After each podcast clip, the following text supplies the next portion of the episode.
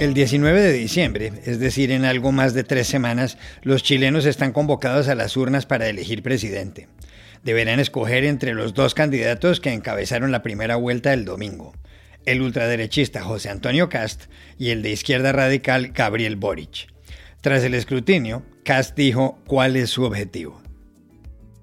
¿Hacia dónde queremos que vaya Chile?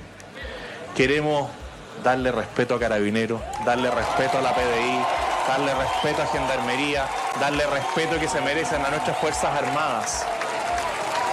Porque nosotros no queremos ir en esa ruta que nos lleva a Venezuela ni a Cuba. Tampoco queremos ir en la ruta que nos lleva a otros países que hoy día están muy complicados.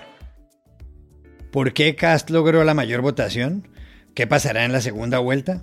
Hablamos ayer con Marcela Ríos, politóloga del Programa de las Naciones Unidas para el Desarrollo, y con Marta Lagos, directora de la encuestadora Mori y del Latino En Venezuela, los partidos políticos próximos al gobierno de Nicolás Maduro lograron el domingo un triunfo contundente en los comicios regionales. Estados Unidos y otros países pusieron en duda la limpieza de las votaciones. ¿Qué se puede concluir de la jornada? Llamamos a Caracas a Luis Vicente León, presidente de Datanalysis. Al cumplirse mañana los cinco años de la firma del acuerdo de paz entre el gobierno colombiano y las FARC, hay un compromiso estatal que no se ha cumplido, darles títulos de propiedad de la tierra a miles de personas en zonas rurales. ¿Qué es lo que está pasando? La corresponsal de The Washington Post, Samantha Schmidt, lo explica en segundos. Hola, bienvenidos a El Washington Post. Soy Juan Carlos Iragorri, desde Madrid. Soy Dori Toribio desde Washington, D.C. Soy Jorge Espinosa desde Bogotá. Es martes 23 de noviembre y esto es todo lo que usted debería saber hoy.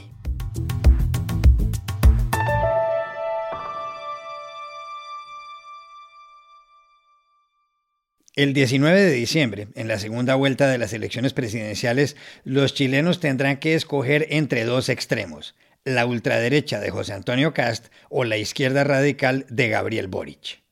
Cast y Boric fueron los ganadores de la primera vuelta que tuvo lugar el domingo. Cast, del Partido Republicano, logró el 27,9% de los votos y quedó de primero, mientras que Boric, de Apruebo Dignidad, logró el 25,8% y ocupó el segundo lugar. De los cinco candidatos restantes, tres consiguieron una votación semejante y ahora, cuando se vienen más de tres semanas para buscar alianzas, se han convertido en dirigentes políticos claves para Cast y para Boric. Son ellos el populista Franco Parisi, que hizo campaña desde el exterior y que obtuvo el 12,8% de los votos. Sebastián Sichel, de la derecha oficialista, que sacó el 12,79%. Y la demócrata cristiana Yasna Proboste, que se hizo con el 11,61%. Cast, un abogado de 55 años, con nueve hijos, contrario al aborto y al matrimonio gay, y partidario de abrir una zanja en la frontera norte del país para impedir la entrada de inmigrantes, habló de la importancia de la segunda vuelta. No solamente vamos a elegir, no solamente vamos a elegir un presidente, vamos a elegir entre libertad y comunismo Vamos a elegir entre democracia y comunismo. Boric, de 35 años, que hizo estudios de derecho, que critica que las pensiones estén en manos privadas y que se queja de que los chilenos no tengan mejores oportunidades, también habló tarde el domingo. Y el desafío que hoy comienza es un desafío que nos vamos a abordar contra algo. Yo no vengo acá a ocupar esta tribuna para hablar en contra del otro candidato. No es mi estilo. Nosotros venimos hoy día a ser los voceros de la esperanza, del diálogo, de la unidad y nuestra cruzada por la cual nos vamos a desplegar en todo Chile, en todo Chile, en todos sus rincones, es la cruzada de que la esperanza le gana al miedo. El candidato que gane el 19 de diciembre sucederá a Sebastián Piñera el 11 de marzo. y gobernará un país donde hace dos años hubo un estallido social y cuya nueva constitución debe estar lista en abril, cuando se ha previsto que la convención o asamblea constitucional termine su trabajo. ¿Por qué logró José Antonio Cast la mayor votación en la primera vuelta el domingo? Llamamos ayer a Santiago a Marcela Ríos, politóloga del Programa de las Naciones Unidas para el Desarrollo. José Antonio Cast terminó primero en la primera vuelta por una diferencia muy estrecha, menos de 150 mil votos, eh, dos puntos porcentuales de diferencia pero se logró instalar a pesar de ser de un, partido no tradicional, ser en algún sistema una, candidatura eh, antisistema en el sentido, digamos, de no venir de los partidos tradicionales, porque apeló a no solo a un votante de derecha tradicional que siempre en Chile ha logrado obtener alrededor del 30% de los votos, sino que también porque se hizo cargo de temas que hoy día están preocupando a la sociedad chilena muy ampliamente, eh, temas de seguridad, de violencia. Eh, hay una búsqueda de certidumbre respecto de un escenario que después del estallido y producto de la pandemia se ha transformado particularmente incierto. Las personas, los chilenos y las chilenas, eh, están buscando un sentido de esperanza, de tranquilidad, de certidumbre. Entonces el apoyo de este sector, em, que es cercano al voto que ha tenido la derecha históricamente, responde a esa demanda. ¿Qué puede pasar en la segunda vuelta en Chile? Se lo preguntamos ayer en la capital de ese país a Marta Lagos, directora del Latino Barómetro y de la encuestadora Mori. Bueno, la segunda vuelta en Chile siempre la ha ganado el que llega primero en la primera vuelta. Entonces, desde ese punto de vista, tendría que ganar Cast, José Antonio Cast.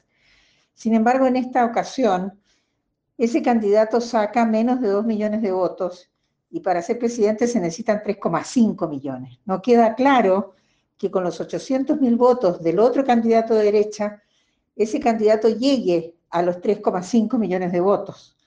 De hecho, el candidato contrincante que llega segundo, que se llama Gabriel Boric, eh, consigue con la totalidad de los votos de todos los candidatos de izquierda llegar a 3,2 millones de votos. Por lo tanto, desde esa perspectiva, tendría más posibilidades de llegar a segunda vuelta, eh, al ganar la segunda vuelta, el candidato Gabriel Boric. Sin embargo, tampoco se ve desde dónde puede sacar la diferencia para obtener eh, los 3 millones y medio, suponiendo que vuelvan a votar 7 millones, porque el problema que tiene Chile es de que efectivamente votan solamente, eh, en esta ocasión, 7 millones de personas, que son el 47% de los 15 millones que deberían haber votado, porque tenemos voto voluntario. Hay un 53% de los votantes que no votaron. Entonces la gran pregunta es, ¿cuánta gente va a votar en la segunda vuelta? Si votan menos de 7 millones, se debilita la presidencia de la República eh, aún más. Y eh, si votan 7 millones, bueno, eh, ¿de dónde vienen esos votos? Hay 900 mil votos que son de un candidato que salió en tercer lugar, que se llama Franco Parisi, que no tiene partido político, eh, es un populista antipartido y que no parece que fuera a poder traspasar sus votos a los otros dos candidatos. Es ahí donde está el acertijo de la segunda vuelta.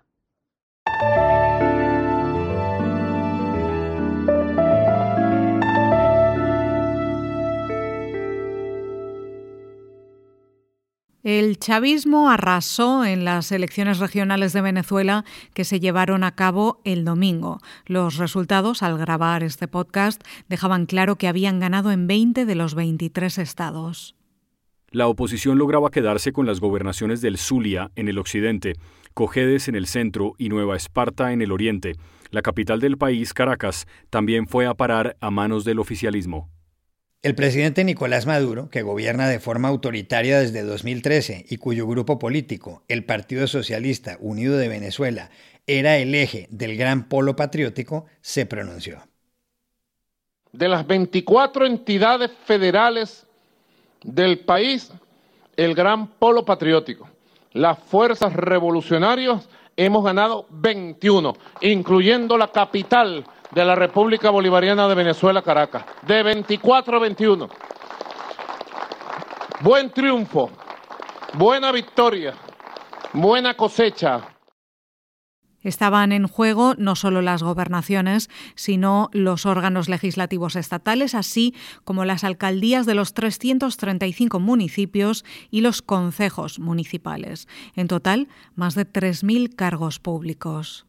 Uno de los líderes de la oposición, Juan Guaidó, que ha sido considerado presidente interino por más de 50 países, se manifestó ayer por la mañana. Hoy Venezuela lamentablemente amanece en dictadura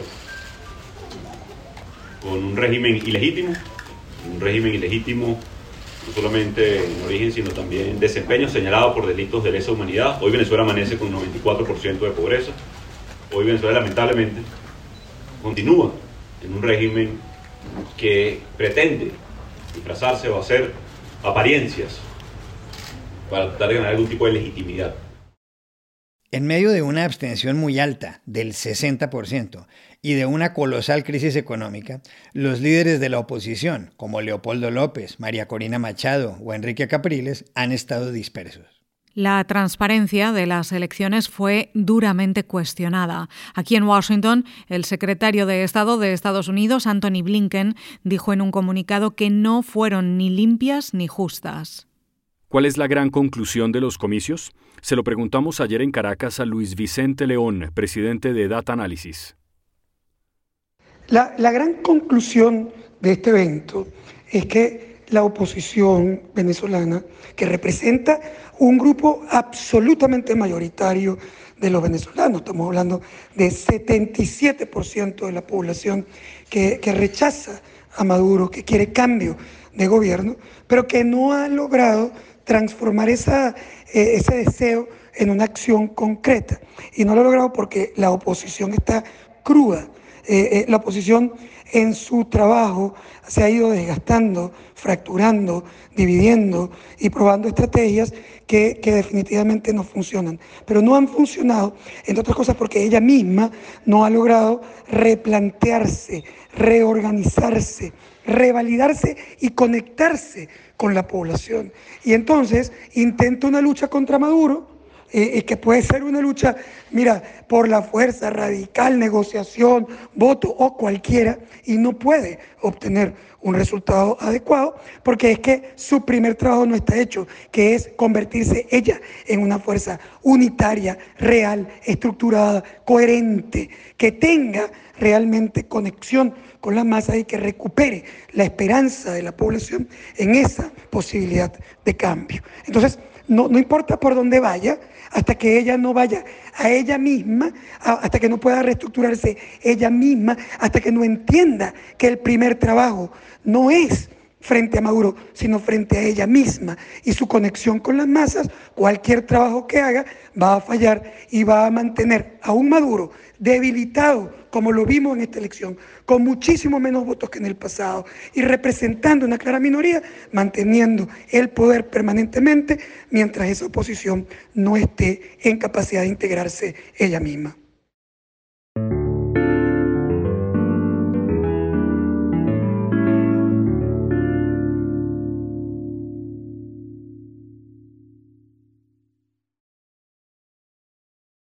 Mañana se cumplen cinco años de la firma, aquí en Bogotá, del acuerdo de paz entre el entonces presidente de Colombia, Juan Manuel Santos, y Rodrigo Londoño, alias Timochenko, el jefe de las FARC, que eran la guerrilla más antigua de América.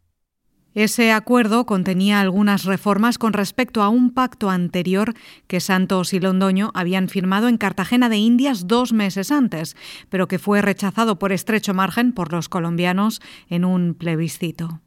Una de las principales tareas a las que el Estado se comprometió en el acuerdo suscrito hace cinco años fue a darles títulos de propiedad sobre 7 millones de hectáreas a miles de personas en las zonas rurales de Colombia. La idea con eso era que los propietarios pudieran conseguir créditos para trabajar la tierra, hacer inversiones e incluso defenderse en caso de que alguien tratara de robarlos.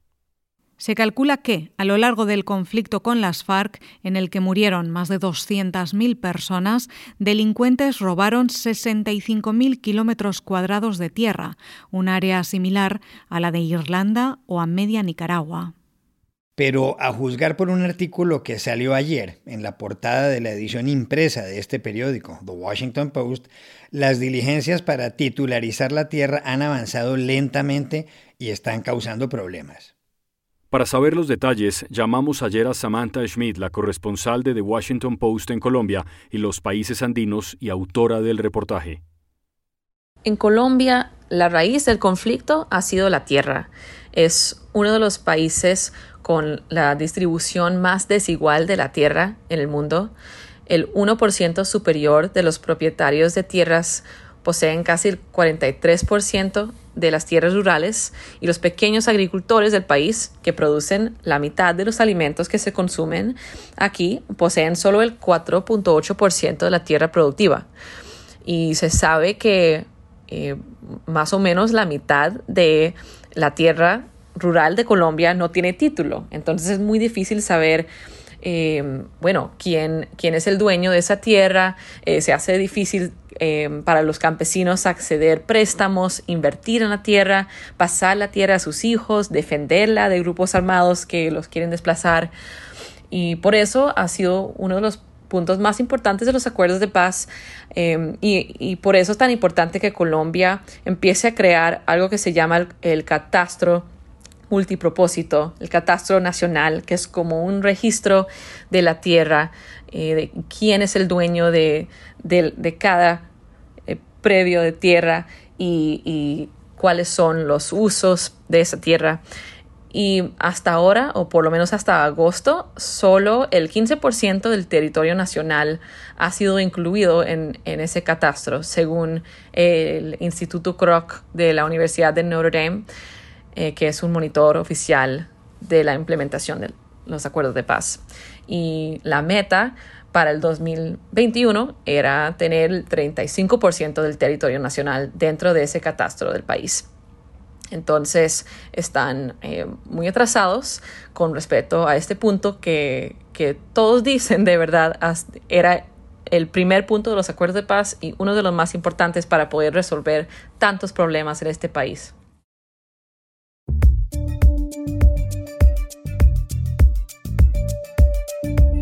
Y estas son otras cosas que usted también debería saber hoy. En Alemania, el ministro de Sanidad, Jens Spahn, pidió ayer a los ciudadanos que se vacunen contra el coronavirus como una obligación solidaria para hacer frente a la cuarta ola de la pandemia que golpea al país. Y advirtió que, probablemente al final de este invierno, como se ha dicho ya de manera cínica, prácticamente todos estarán vacunados, curados o muertos. Wahrscheinlich wird am Ende dieses Winters so ziemlich jeder in Deutschland, das wurde ja manchmal schon etwas zynisch genannt, geimpft, genesen oder gestorben sein. En noviembre los contagios han aumentado rápidamente en Alemania, donde solo el 68% de la población está inmunizada. Mientras tanto, en España, la incidencia acumulada subió más de 20 puntos el fin de semana y se situó ayer en 132 casos por cada 100.000 habitantes. Durante los primeros 10 meses del 2021 se cometieron en México 28.101 homicidios dolosos, según cifras dadas ayer por el gobierno de Andrés Manuel López Obrador. Esto que representa una reducción del 3,9% con respecto al mismo periodo del año pasado, significa que en los tres años de gobierno de López Obrador se han cometido casi 100.000 homicidios. Hubo más de 34.000 en 2019 y 2020. Entre los otros delitos, el feminicidio ha crecido casi un 5% con respecto a 2020. Y aquí termina el episodio de hoy de El Washington Post, El Guapo. En la producción estuvo John F. Burnett. Por favor, cuídense mucho. Y pueden suscribirse a nuestro podcast en nuestro sitio web, elwashingtonpost.com, seguirnos en nuestra cuenta de Twitter, arroba el post, y también nos encontrarán en Facebook, buscando el Post Podcast. Chao, hasta la próxima.